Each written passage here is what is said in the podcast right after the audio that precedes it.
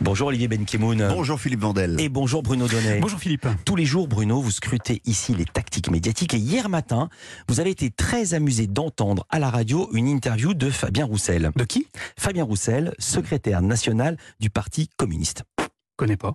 Non, Ah, je vous taquine, Philippe. La scène s'est effectivement déroulée hier matin. L'ex-candidat communiste à la présidentielle était l'invité de nos confrères de Sud Radio. Bonjour Fabien Roussel.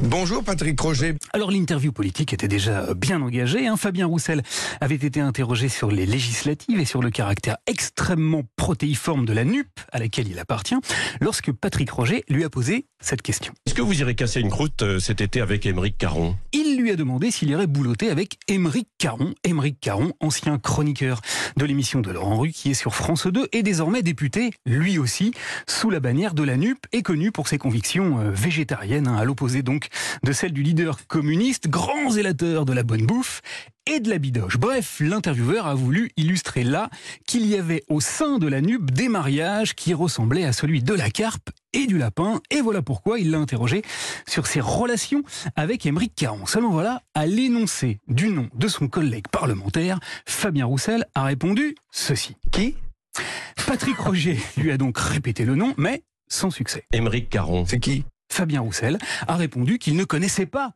Émeric Caron. L'intervieweur a alors cru à une farce, Vous ne connaissez pas Émeric Caron Si vous le connaissez, euh, mais Fabien Roussel a campé sur ses positions. non. Non. Très bien. Non. Bon. Non, non, D'accord. désolé, non. Non, non, je connais pas, non.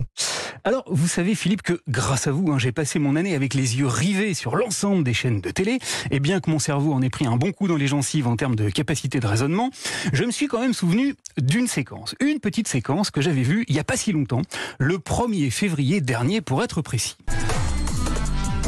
Bonsoir Fabien Roussel, candidat du Ce jour-là, Fabien Roussel était l'invité de l'émission C'est à vous sur France 5. Et devinez un peu, qui était venu s'asseoir juste à côté Non. de lui Bonsoir Émeric Caron, journaliste, écrivain, auteur d'un tout premier roman. Émeric Caron. Et savez-vous ce qui s'était passé Eh bien, nos deux camarades s'étaient parlé. Bien sûr.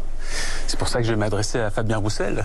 Bonsoir Fabien. Bonsoir. Les deux hommes avaient l'air de parfaitement bien se connaître, et c'est normal, Philippe, car il s'agissait d'une émission très importante pour le candidat communiste, hein, d'un un passage en pleine campagne présidentielle dont il avait forcément validé le contenu et était tenu au courant du profil de tous les intervenants. Donc, imaginons un peu que l'émission, l'équipe de l'émission de C'est à vous lui ait dit on a prévu d'inviter Émeric Caron pour vous interroger. Si, il y a quatre mois, Fabien Roussel avait répondu, Qui et même s'il avait poursuivi en disant Non. Non. Très bien. Non. Bon. Non, non, D'accord. désolé, non. Non, non, je connais pas, non.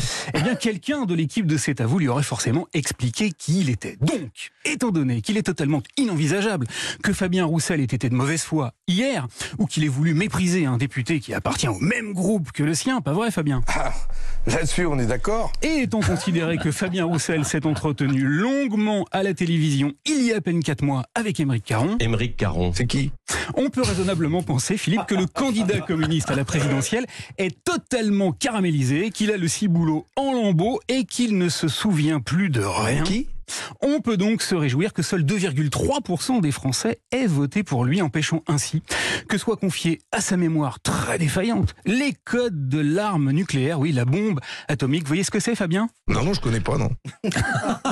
Ah, quelle chute